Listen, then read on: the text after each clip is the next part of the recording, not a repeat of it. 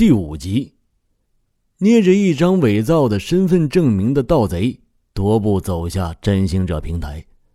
此时他的心情极为复杂，一方面是对于刚刚到手的这笔横财和魔法宝贝感到兴奋，而另一方面则是出于对接下来任务的忧虑。即便像他这样富有经验的盗贼，也难保自己潜入一个熟人扎堆的环境里。还不露出马脚的。说到熟人，实际上那并不是指的科尔加纳在风暴要塞里有朋友，而是他相信那里所有来自银月城的狱警可能都和他有过一面之缘。看着手里这张注明为希尔凡陈之刃的单子，科尔加纳开始发起愁来，因为描述中提到的这名叫希尔凡的血精灵男子。是一个有着金色长发的男子，而他的头发是红褐色的，也就是说，他不得不找个会理发的法师来把自己的发色给变掉，然后还要让他们再长长一些。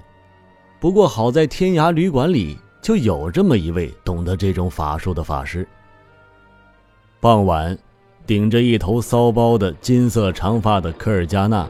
坐上了一个前往赞加沼泽的商队的猎蹄牛车，他特意让理发师把他的皮肤变白了一点，这样使他更加符合新的身份证里所描述的那样，有着标准奎尔萨拉斯贵族派头。而接下来，他只需要学习如何使自己的行为看起来像一个贵族。商队走得很慢。他们花了接近两天的时间，才临近了塞纳里奥庇护所。当然，这也意味着科尔加纳要换成另一辆车了。然而，就在他下车准备寻找结伴去刀锋山的同伴的时候，他看到了一个熟悉的身影在那棵树人的树荫之下一闪而过。他吓了一跳，赶紧背过身去，以防被对方看见了他的脸。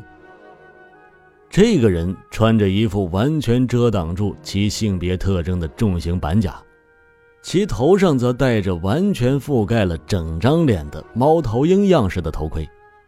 显而易见，这是一名暗夜精灵守望者。假如是任何其他的守望者的话，科尔加纳犯不着这么紧张。虽然所有守望者从外表上看都长得差不多。但科尔加纳一眼就从这个守望者的袍子上独特的金绣花认出了这是他腰上那把短弯刀的主人。守望者并没有察觉到有人向其投来的关注，此时的他正在向一个牛头人商人购买面包。买好面包之后，这名守望者坐到了那栋极具卡多雷风格建筑的屋檐下。他的样子很难让人相信他的性别，可能也就只有那紧闭在一起的双腿能够证明这副盔甲之下是一位夜之淑女了。科尔加纳藏在一辆马车的车轮后面观察守望者的动静，只见守望者将头盔稍微掀起来一个小角，然后迅速撕下一小块面包朝里面扔了进去，接着又放下头盔。全程几乎没有露出一丁点儿的脸，这让科尔加纳大失所望。他摸了摸垂下来的长发，心里忽然有了一个主意。他打算现身去这名守望者面前晃上一晃。假如连这个守望者都认不出他来的话，他就可以放心大胆地走入风暴要塞了。打定主意后，盗贼罩上兜帽，从马车后面走了出来。此时的守望者依旧还在重复着撕面包、接头盔、扔面包的动作。不知怎么回事，他这略有滑稽的动作让科尔加纳觉得有一丝可爱，于是他更想捉弄一下这个女猎手了。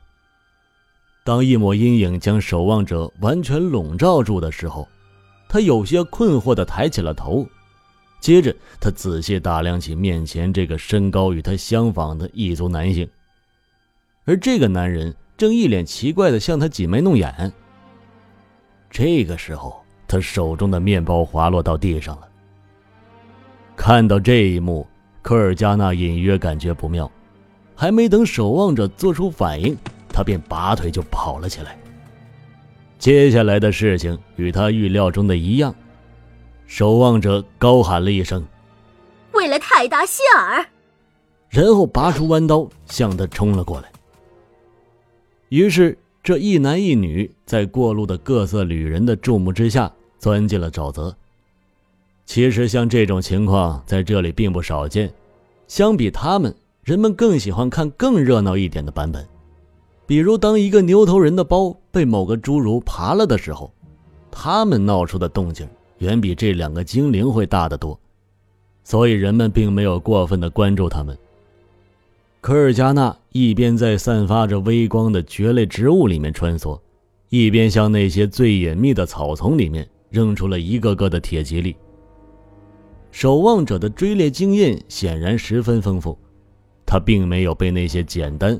但是粗暴的陷阱所绊住，而且好几次他都差点将他的刀劈到了科尔加纳的头上。但这个时候，科尔加纳的新斗篷起到了作用。当魔法生效时，守望者只能看到他以一个扭曲诡异的方式钻进了一棵孢子树的树荫下面，不见了。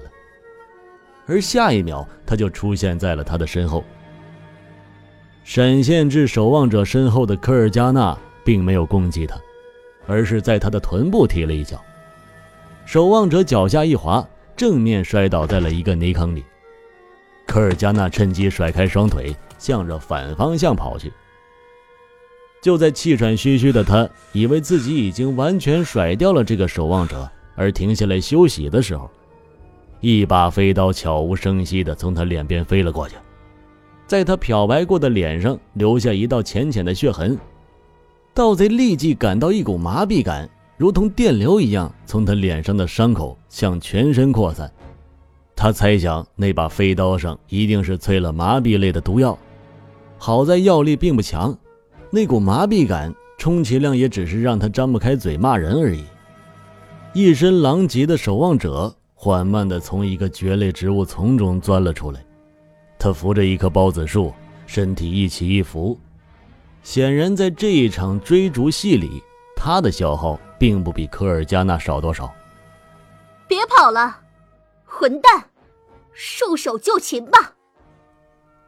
守望者用略微生疏的通用语喊道：“哈，先别急。”科尔加纳说道：“你还没赢呢。”等到体力恢复后，守望者提着刀。走向科尔加纳，他边走边说道：“你最好把你偷的那些东西，都给我原原本本的倒出来，还有我的刀。”